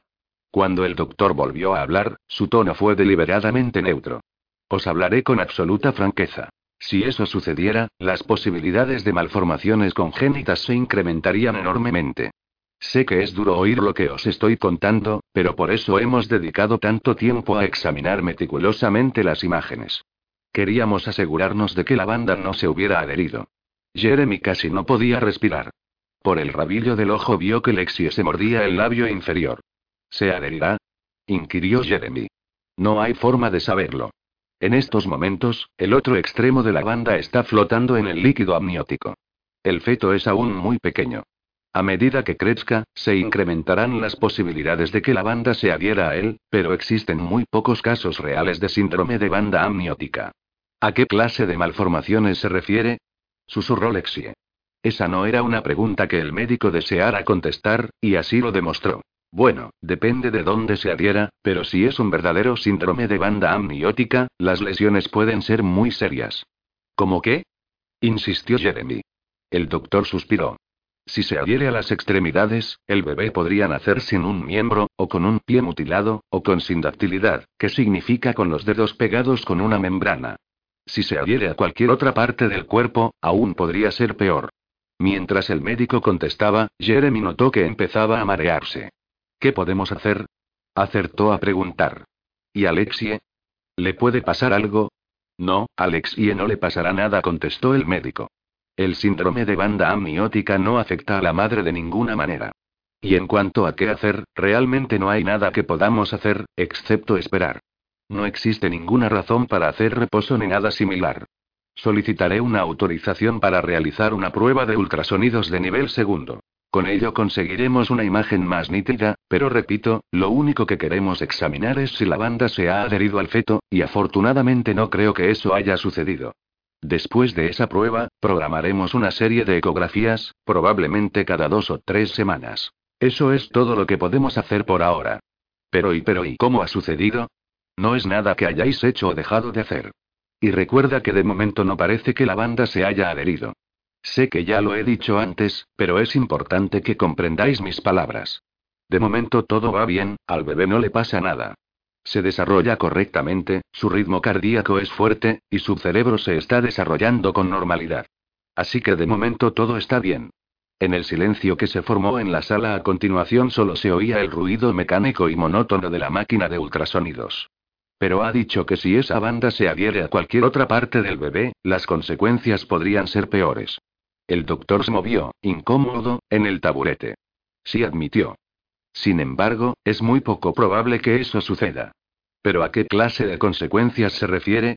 El doctor Somers jugueteó nerviosamente con la ficha que contenía los datos de Lexia y luego la apartó a un lado, como si estuviera decidiendo qué información deseaba darles. Si se adhiere al cordón umbilical, dijo finalmente, podría ser letal. El bebé podría morir. 17. Lexie podía perder el bebé. Tan pronto como el médico se marchó, Lexie se desmoronó, y a Jeremy le costó mucho trabajo contener sus propias lágrimas. Estaba exhausto y hablaba como un autómata diciéndole a Lexie una y otra vez que ese momento su hija estaba bien y que probablemente nacería bien. Pero en lugar de calmarla, sus palabras solo consiguieron que ella se alterara más. Le temblaba la espalda como si fuera una hoja frágil, igual que las manos mientras Jeremy las sostenía entre las suyas. Cuando finalmente Lexie se separó de él, la camisa de Jeremy estaba totalmente empapada a causa de las lágrimas. Lexie no dijo nada mientras se vestía. El único sonido audible en la sala era el de su respiración agitada, como si estuviera intentando contenerse para no llorar. En la sala se percibía el aire cargado, como una angustiosa opresión, como si faltara el oxígeno. Jeremy, que estaba de pie, notaba que le aumentaba la sensación de mareo. Cuando vio que Lexia empezaba a abotonarse la blusa sobre el vientre abultado, tuvo que hacer fuerza con las piernas para mantenerse firme y no caer desplomado al suelo. El miedo era sofocante e insoportable. La esterilidad de la sala le pareció a Jeremy absolutamente surrealista. No, eso no les podía suceder a ellos. Nada tenía sentido. En los ultrasonidos que le habían realizado a previamente no habían detectado nada. Lexie no se había tomado ni una sola taza de café desde que había descubierto que estaba embarazada. Estaba fuerte y sana, y dormía suficientes horas. Pero algo iba mal. Sin apartar la vista de ella, imaginó esa banda como una cinta flotando en el líquido amniótico como los tentáculos de una medusa venenosa. acechando, moviéndose sin rumbo fijo, lista para atacar. Jeremy deseó ordenarle a Alexia que se tumbara, que no se moviera, para que el tentáculo no pudiera encontrar el camino hasta el bebé. Pero al mismo tiempo, quería que ella se pusiera a andar, que continuara haciendo lo mismo que había hecho hasta entonces, ya que el tentáculo seguía florando libre. Deseaba saber qué podían hacer para incrementar las probabilidades de que el bebé permaneciera sano. Apenas quedaba aire en la sala, ahora, y la mente se le estaba quedando vacía a causa del miedo. Su hija podía morir. Su hijita podía morir. Su muñequita, la única que seguramente tendrían. Jeremy sintió ganas de irse del consultorio para no volver nunca más y, al mismo tiempo, quería quedarse y hablar otra vez con el médico para asegurarse de que había comprendido correctamente lo que sucedía. Quería hablar con su madre, con sus hermanos, con su padre, para llorar desconsoladamente en su hombro. Quería permanecer callado, soportar todo el peso con estoicismo. Quería que su hijita estuviera bien. Repitió las palabras una y otra vez mentalmente, como si intentara conjurar a su retoño para que se mantuviera alejada del tentáculo. Cuando Lexie tomó el bolso, él se fijó en sus ojos enrojecidos, y su imagen angustiada le partió el corazón. Nada de eso debería de estar sucediendo. Se suponía que tenía que ser un día perfecto, un día feliz. Pero la alegría previa se había desvanecido ahora, y mañana aún sería peor. El bebé crecería un poco más, y el tentáculo se acercaría más a ella. Y a cada día que pasara se incrementaría el peligro. En el mostrador del vestíbulo, la enfermera estaba concentrada en un montón de papeles cuando pasaron por delante de ella en dirección al despacho del doctor. Tras ocupar las sillas delante de la mesa, el médico les mostró las imágenes del sonograma. Volvió a repetirles las mismas descripciones, las mismas descripciones de la banda amniótica. Les dijo que prefería explicarlo todo dos veces, para que no quedara ninguna duda. La mayoría de gente apenas lo escuchaba la primera vez a causa del susto inicial. Volvió a remarcar que el bebé estaba bien, y que no creía que la banda se hubiera adherido a su cuerpecito. Esas eran las buenas noticias, pero Jeremy no podía apartar de la mente la imagen del tentáculo flotando dentro de su esposa, moviéndose a la deriva, acercándose al bebé, y luego alejándose de nuevo. Su hija estaba sometida constantemente a un terrible peligro, inmersa en un juego letal del que no había escapatoria. El bebé crecía, se hacía más grande, ocupaba más espacio en el saco amniótico. ¿Podría la banda flotar libremente, entonces? Sé que es muy duro, repitió el doctor. Pero Jeremy pensó que no, que no era posible que el médico pudiera entender hasta qué grado esa noticia resultaba devastadora para ellos. No era su hija, su pequeñina. Su hijita, con dos diminutas coletas, estaba arrodillada junto a una pelota de fútbol, sonriendo, en un marco de foto que descansaba sobre la mesa del doctor. Su hija estaba bien. No, ese hombre no podía entender su sufrimiento. No podía. Ya fuera del consultorio, Lexia volvió a desmoronarse y él tuvo que sostenerla con firmeza. Casi no dijeron nada de regreso a casa, y más tarde Jeremy pensó que apenas recordaba el trayecto. Una vez en casa, fue directamente a consultar la información sobre el síndrome de banda amniótica en Internet. Vio imágenes de dedos palmeados, extremidades mal desarrolladas, pies cercenados. Estaba preparado para eso. Pero no estaba preparado para malformaciones faciales, aberraciones en el aspecto que podían hacer que el bebé no pareciera humano. Leyó la información acerca de las posibles malformaciones en la columna y en el intestino cuando el tentáculo se adhería al cuerpo. Apagó la pantalla y se fue al baño a echarse agua fría a la cara. Decidió no decirle nada a Lexi acerca de lo que acababa de ver. Lexi había llamado a Doris cuando llegaron a casa, y las dos estaban ahora sentadas en el comedor. Lexi empezó a llorar cuando Doris apareció en el umbral de la puerta, y volvió a llorar después, cuando Doris se sentó en el sofá. Doris también se puso a llorar, aunque le aseguró a Lexie que estaba segura de que el bebé nacería bien, que si Dios los había bendecido con un hijo era por alguna razón, y que Lexie no debía perder la fe. Lexie le pidió a Doris que no se lo contara a nadie, y su abuela se lo prometió. Jeremy tampoco se lo contó a su familia. Sabía cómo reaccionaría su madre, el drama que montaría por teléfono, las llamadas insistentes que podría esperar a partir de entonces. Pero aun cuando su madre creyera estar apoyando a Jeremy, para él supondría todo lo contrario. No podría soportarlo, y le resultaba imposible alentar a alguien en esos precisos momentos, ni tan solo a su madre. Especialmente a su madre. Ya resultaba bastante duro animar a Lexie y contener sus propias emociones. Pero tenía que ser fuerte, tenía que serlo por los dos. Más tarde esa noche, en la cama, tendido al lado de Lexie, intentó pensar en algo distinto que no fuera el tentáculo aguardando a adherirse al bebé. Tres días más tarde se desplazaron hasta el centro médico de la Universidad de Ask Carolina, en Greenville, para que Lexie se sometiera a una prueba de ultrasonidos de nivel segundo. Ninguno de los dos mostraba optimista mientras entraban en el edificio y rellenaban los formularios. En la sala de espera, Lexia dejó el bolso encima de una mesita, luego lo asió y se lo colocó sobre el regazo, e inmediatamente volvió a depositarlo sobre la mesita. Se levantó y se dirigió a otra mesita donde había un montón de revistas y cogió una al azar, aunque no la abrió rápidamente al regresar a su asiento. Se aderezó un mechón de pelo detrás de la oreja y echó un vistazo a la sala de espera. Volvió a aderezarse otro mechón de pelo y consultó el reloj.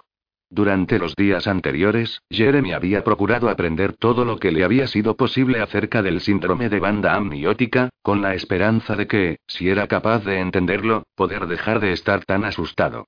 Pero cuanto más aprendía, más nervioso se sentía. Por la noche le costaba conciliar el sueño, abatido no solo ante el pensamiento de que su hija estuviera en peligro, sino por la certeza de que seguramente sería la única vez que Lexie se quedaría embarazada.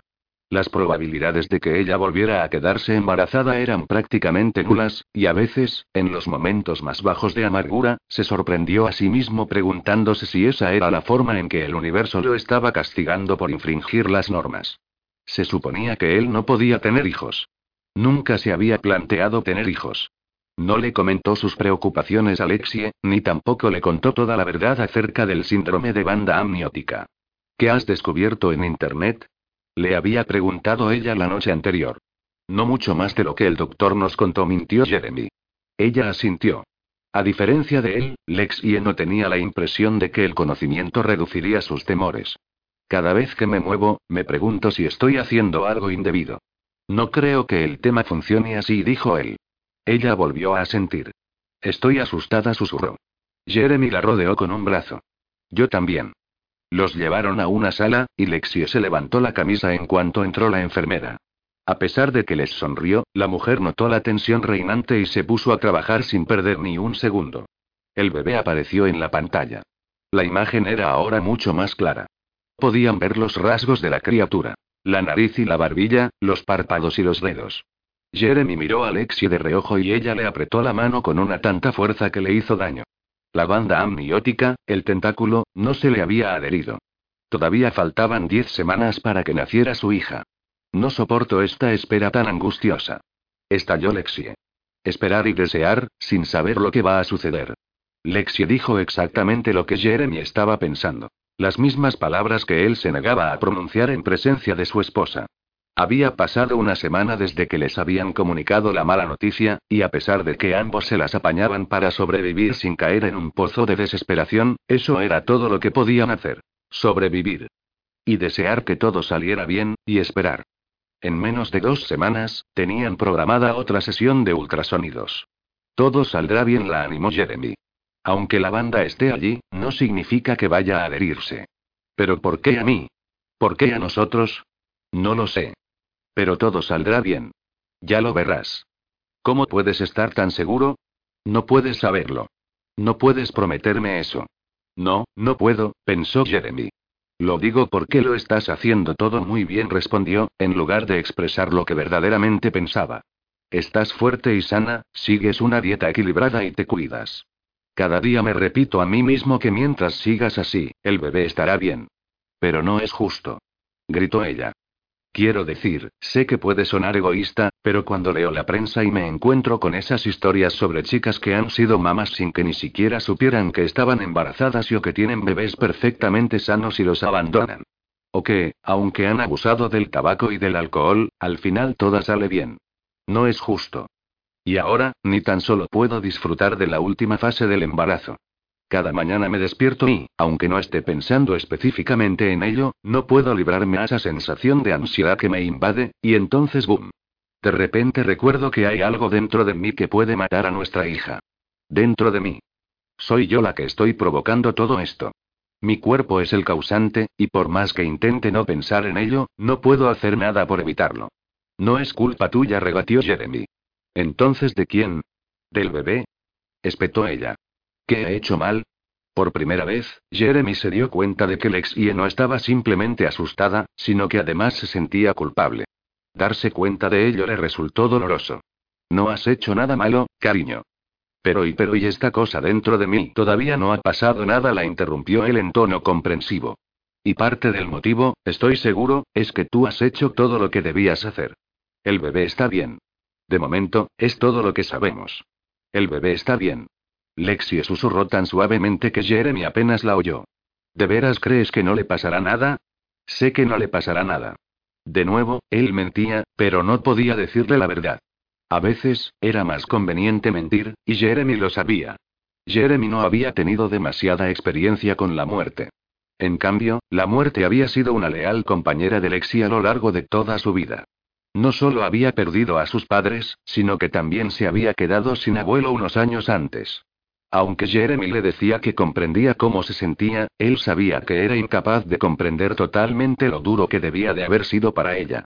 Entonces no la conocía, y no tenía ni idea de cómo había reaccionado, pero no le quedaba ninguna duda de cómo reaccionaría si su hijita se moría.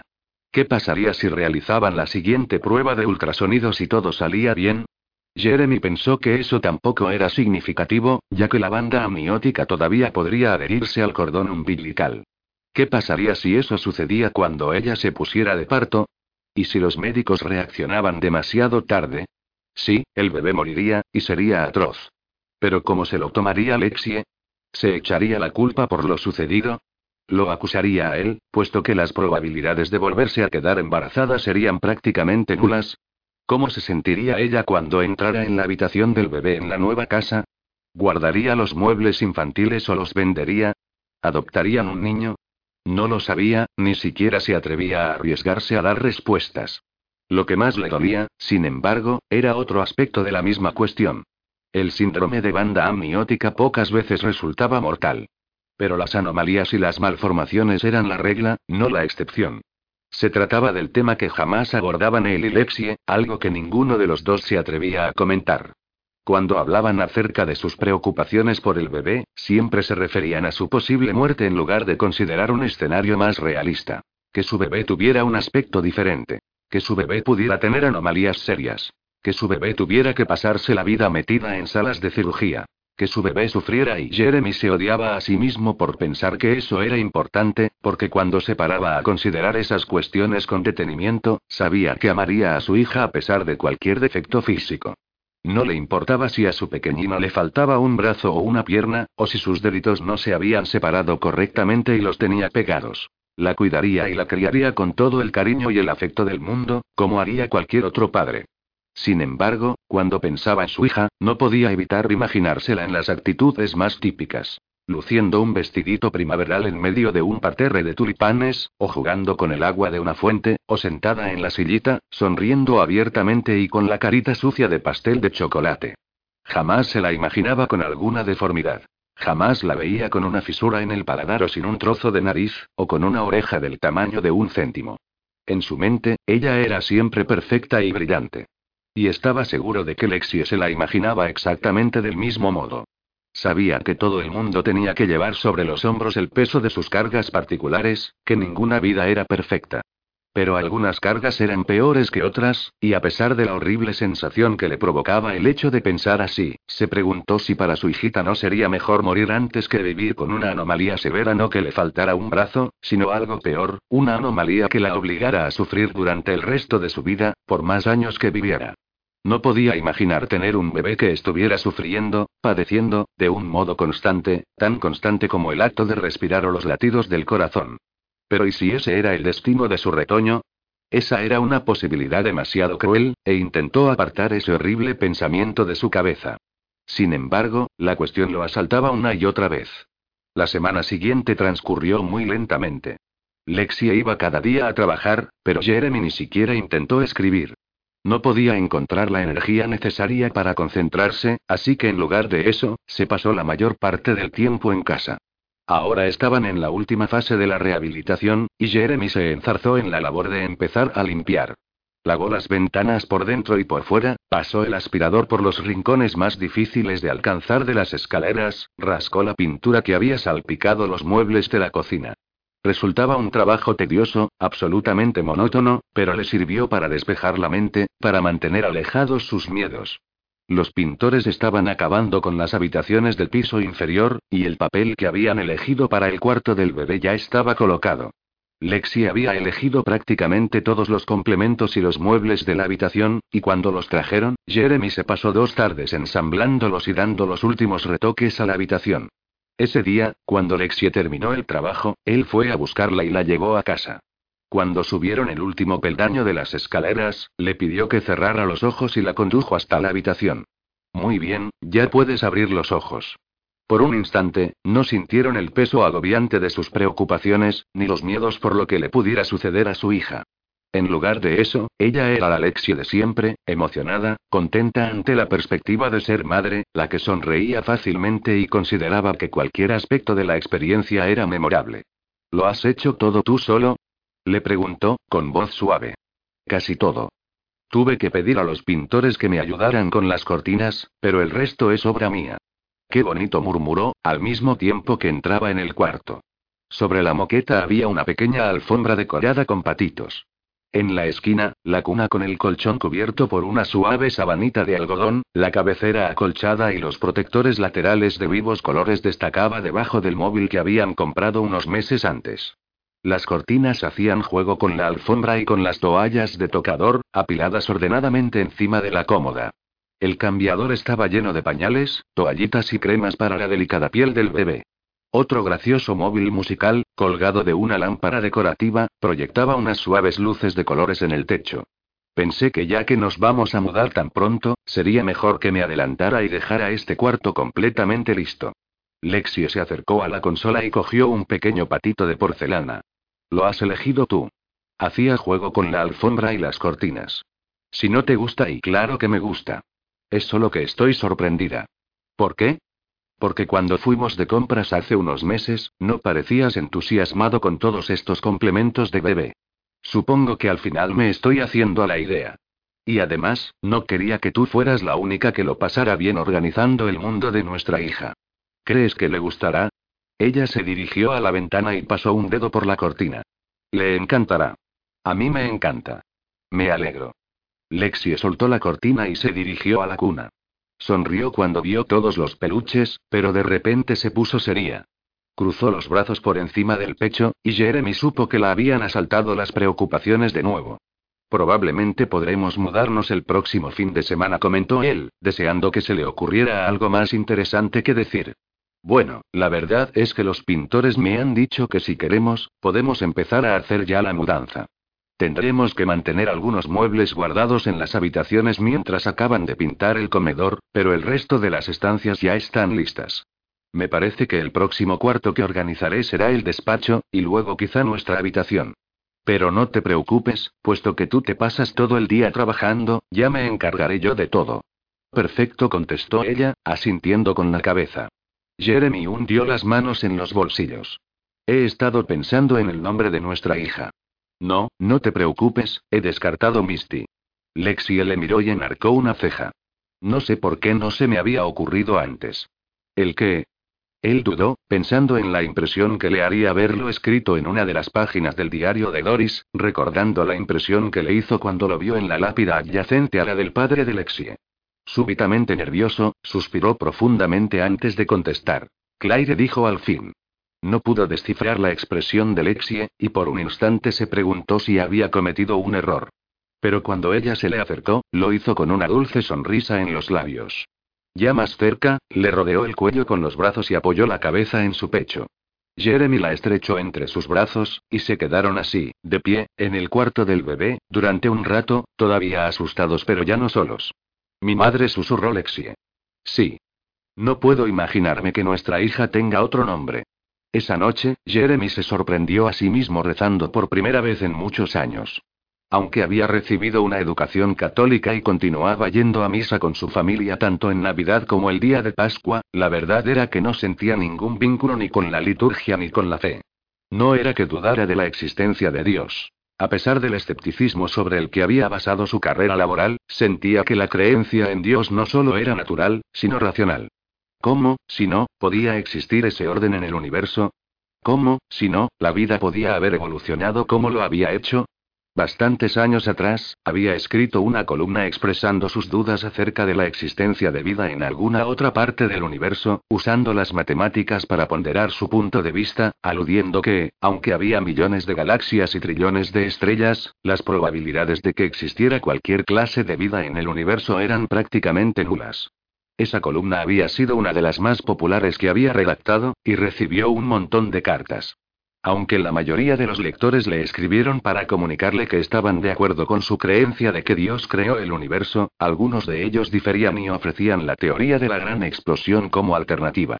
En una columna posterior que Jeremy escribió para continuar tratando el tema, habló sobre la gran explosión en unos términos muy simples, esencialmente destacando que, según la teoría, toda la materia en el universo había estado en un momento comprimida en una densa esfera de un tamaño no más grande al de una pelota de tenis. Entonces la esfera explotó, creando el universo tal y como lo conocemos. Concluyó la columna con una pregunta. A simple vista, ¿qué explicación parece más plausible? La creencia en Dios o la creencia de que, en un momento dado, toda la materia en el universo entero, cada átomo y cada molécula estaba condensada en una pequeña pelota. Sin embargo, la creencia en Dios era esencialmente una cuestión de fe. Incluso para aquellos que, como Jeremy, creían en la teoría de la gran explosión, esta no aportaba nada acerca de la creación de la esfera. Los ateos alegarían que la esfera siempre había estado ahí, aquellos con fe dirían que Dios la creó, y no había manera de probar qué grupo tenía razón. Jeremy pensó que por eso precisamente lo denominaban un acto de fe. Sin embargo, no estaba listo para aceptar que Dios jugara un papel activo en los eventos humanos. A pesar de su educación católica, no creía en los milagros, y había desenmascarado más de un curandero que basaba su poder en la fe. No creía en un Dios que se paseara entre los creyentes, contestando a algunos e ignorando a otros aleatoriamente, sin tener en cuenta si eran personas dignas o indignas. En lugar de eso, prefería creer en un Dios complaciente, que premiaba a la gente con regalos y habilidades y que los colocaba en un mundo imperfecto. Solo entonces se podía poner a prueba la fe, solo entonces se podía tener fe. Sus creencias no encajaban con las creencias de una religión organizada. Cuando iba a misa, sabía que lo hacía por su madre. Su madre a veces se daba cuenta, y le sugería que rezara cada noche. A menudo él decía que lo intentaría, pero jamás lo había hecho. Ese momento. Esa noche, después de decorar el cuarto del bebé, Jeremy se arrodilló y le pidió a Dios que protegiera a su niña, que bendijera su matrimonio con una hija sana. Con las manos entrelazadas, rezó en silencio y prometió que sería el mejor padre del mundo. Prometió empezar por ir a misa de nuevo, prometió rezar cada día de su vida, prometió leer la Biblia desde la primera hasta la última página. Pidió una señal, para saber si su plegaria había sido escuchada, si su plegaria sería contestada. Pero no vio ni sintió nada. A veces no sé qué es lo que se supone que he de decir o hacerse sincero Jeremy. Doris estaba sentada al otro lado de la mesa en el Herbs al día siguiente. Puesto que no había contado nada a su familia, Doris era la única persona con quien podía confiar. Sé que necesita que yo me muestre fuerte, y eso es lo que intento, te lo aseguro. Intento ser optimista, le digo que todo saldrá bien, y hago lo que puedo para que ella se emocione y vea el lado positivo. Pero y cuando se detuvo, Doris acabó la frase por él. Pero es duro, ¿por qué tú estás tan asustado como ella? Sí, admitió Jeremy. Lo siento. No quería involucrarte en mis preocupaciones. No te preocupes. Sé lo que estáis sufriendo. Y lo único que me atrevo a decirte es que sé que es duro, pero que estás haciendo lo que tienes que hacer. En estos momentos ella necesita tu apoyo. Esa es una de las razones por las que se casó contigo. Lexie sabía que estarías a su lado, y cuando hablamos, ella dice que has sido una gran ayuda. Al otro lado de la ventana, Jeremy vio a varias personas sentadas en las mesas exteriores del restaurante, en el porche, comiendo, manteniendo conversaciones triviales, como si les importara un pito lo que pasaba en el mundo. Pero en su vida ya nada era trivial.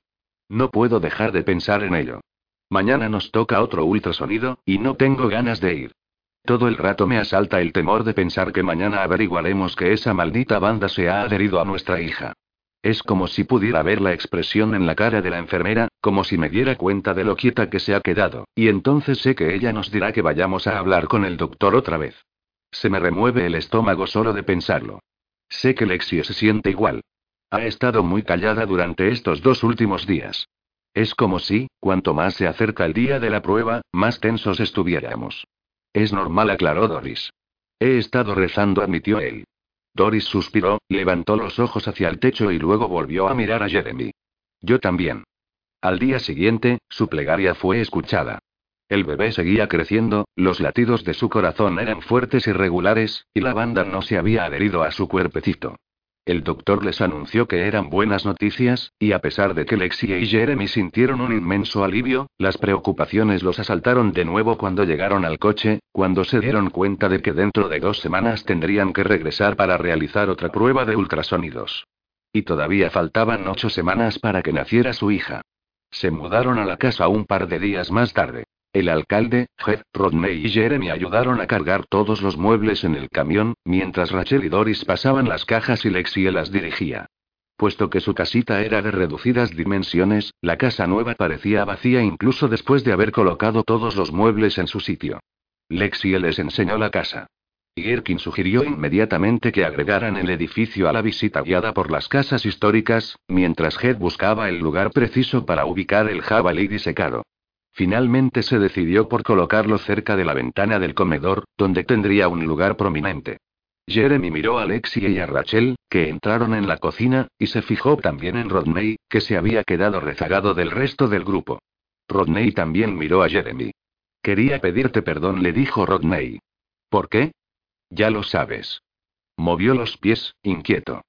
Pero también quería darte las gracias por permitir que Rachel hiciera de dama de honor en vuestra boda. Hace tiempo que te lo quería decir. Para ella fue muy importante. Para Alexia también fue muy importante que ella estuviera allí. Rodney miró de soslayo hacia la cocina, y luego se puso serio. Bonita casa. Jamás imaginé que pudiera llegar a quedar tan bien. Habéis hecho un trabajo estupendo. Todo lo ha hecho Lexie. Yo no puedo colgarme ninguna medalla de mérito. Seguro que sí. Y este lugar encaja contigo. Será un bonito nido para tu familia. Jeremy tragó saliva. Eso espero. Ah, y felicidades por el bebé. Me he enterado de que es una niña. Rachel ya ha comprado un puñado de vestiditos de recién nacido. No se lo digas a Alexie, pero creo que piensa llevarla un día de estos a un desfile de ropa de bebés, pero es una sorpresa. Estoy seguro de que le encantará. Oh, y enhorabuena por vuestro compromiso, también. Rachel es una joya. Rodney volvió a mirar hacia la cocina mientras Rachel desaparecía de vista. Los dos somos muy afortunados, ¿verdad? Jeremy no pudo responder. Por un momento se quedó sin palabras. Jeremy, después de postergarlo una semana tras otra, finalmente se decidió a llamar a su editor. Le dijo que ese mes no podría enviarle ninguna columna. Era la primera vez que fallaba en su compromiso con la editorial. Su editor se mostró sorprendido y decepcionado, pero Jeremy le informó de las complicaciones con el embarazo de Lexie. El tono de su editor se suavizó inmediatamente. En lugar de contestar directamente, Jeremy comentó que prefería no entrar en detalles, y por la pausa en el otro extremo de la línea, supo que su editor se estaba imaginando lo peor. No te preocupes, le dijo. Reciclaremos una de tus viejas columnas, algo que escribiste hace años. Es muy poco probable que la gente se acuerde, y quizá ni siquiera la vieron. ¿Quieres elegir una tú mismo, o prefieres que lo haga yo? Cuando Jeremy dudó, su editor contestó a su propia pregunta. De acuerdo, lo haré yo. Tú ocúpate de tu esposa. Eso es lo más importante ahora. Gracias, dijo Jeremy. A pesar de las ocasionales batallitas con su editor, ese hombre tenía un buen corazón.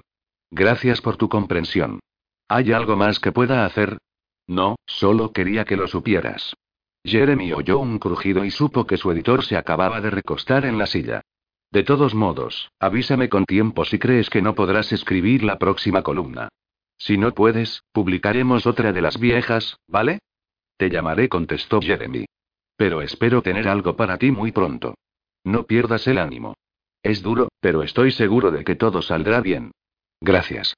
Ah, por cierto, tengo muchas ganas de ver tu nuevo trabajo, cuando esté listo, por supuesto. No hay prisa. ¿De qué estás hablando? De tu nueva historia.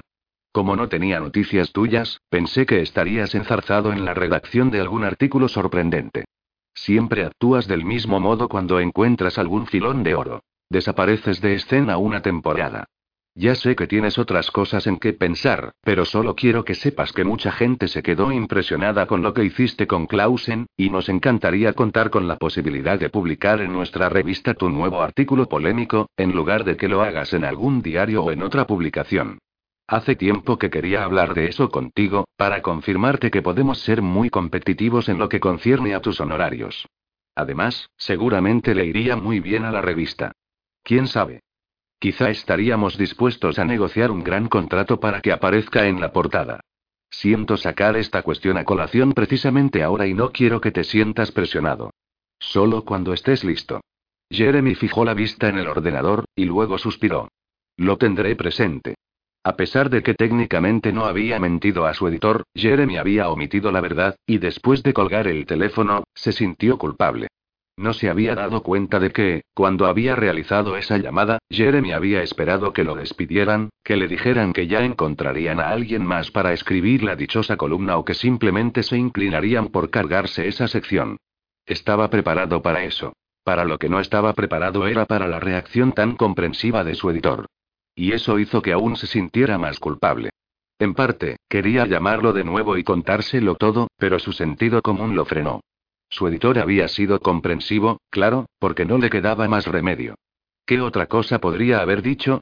Oh, cuánto siento lo de tu esposa y tu hija, pero has de comprender que una fecha de entrega es una fecha de entrega, y que si no me envías algo dentro de cinco minutos, estás despedido. No, no habría dicho una cosa así, no podía decirlo, especialmente si se tenía en cuenta lo que había dicho después. Que la revista deseaba tener la oportunidad de publicar su próximo gran artículo. El artículo en el que se suponía que estaba trabajando. No quería pensar en ello. No podía pensar en ello. El hecho de que ni siquiera pudiera escribir una columna ya resultaba demasiado doloroso. Pero había reflexionado sobre lo que tenía que hacer. Se había dado cuatro semanas de margen, quizá ocho. Si al cabo de ese tiempo no se le ocurría nada, le contaría la verdad a su editor. Tenía que hacerlo. No podía alardear de ser escritor si no podía escribir, y de nada le servía seguir fingiendo. Pero, entonces, ¿qué haría? ¿Cómo pagaría las deudas? ¿Cómo mantendría a su familia? No lo sabía. Ni tampoco deseaba pensar en ello. En esos momentos, ya tenía suficientes quebraderos de cabeza con Lexie y con Claire. En la gran sinopsis de su vida, no le cabía ninguna duda de que esos temores eran mucho más importantes que su futuro laboral. Con o sin bloqueo mental para escribir, sus preocupaciones familiares ocupaban igualmente el primer lugar. Sin embargo, ahora el problema era que no le quedaba ninguna otra alternativa.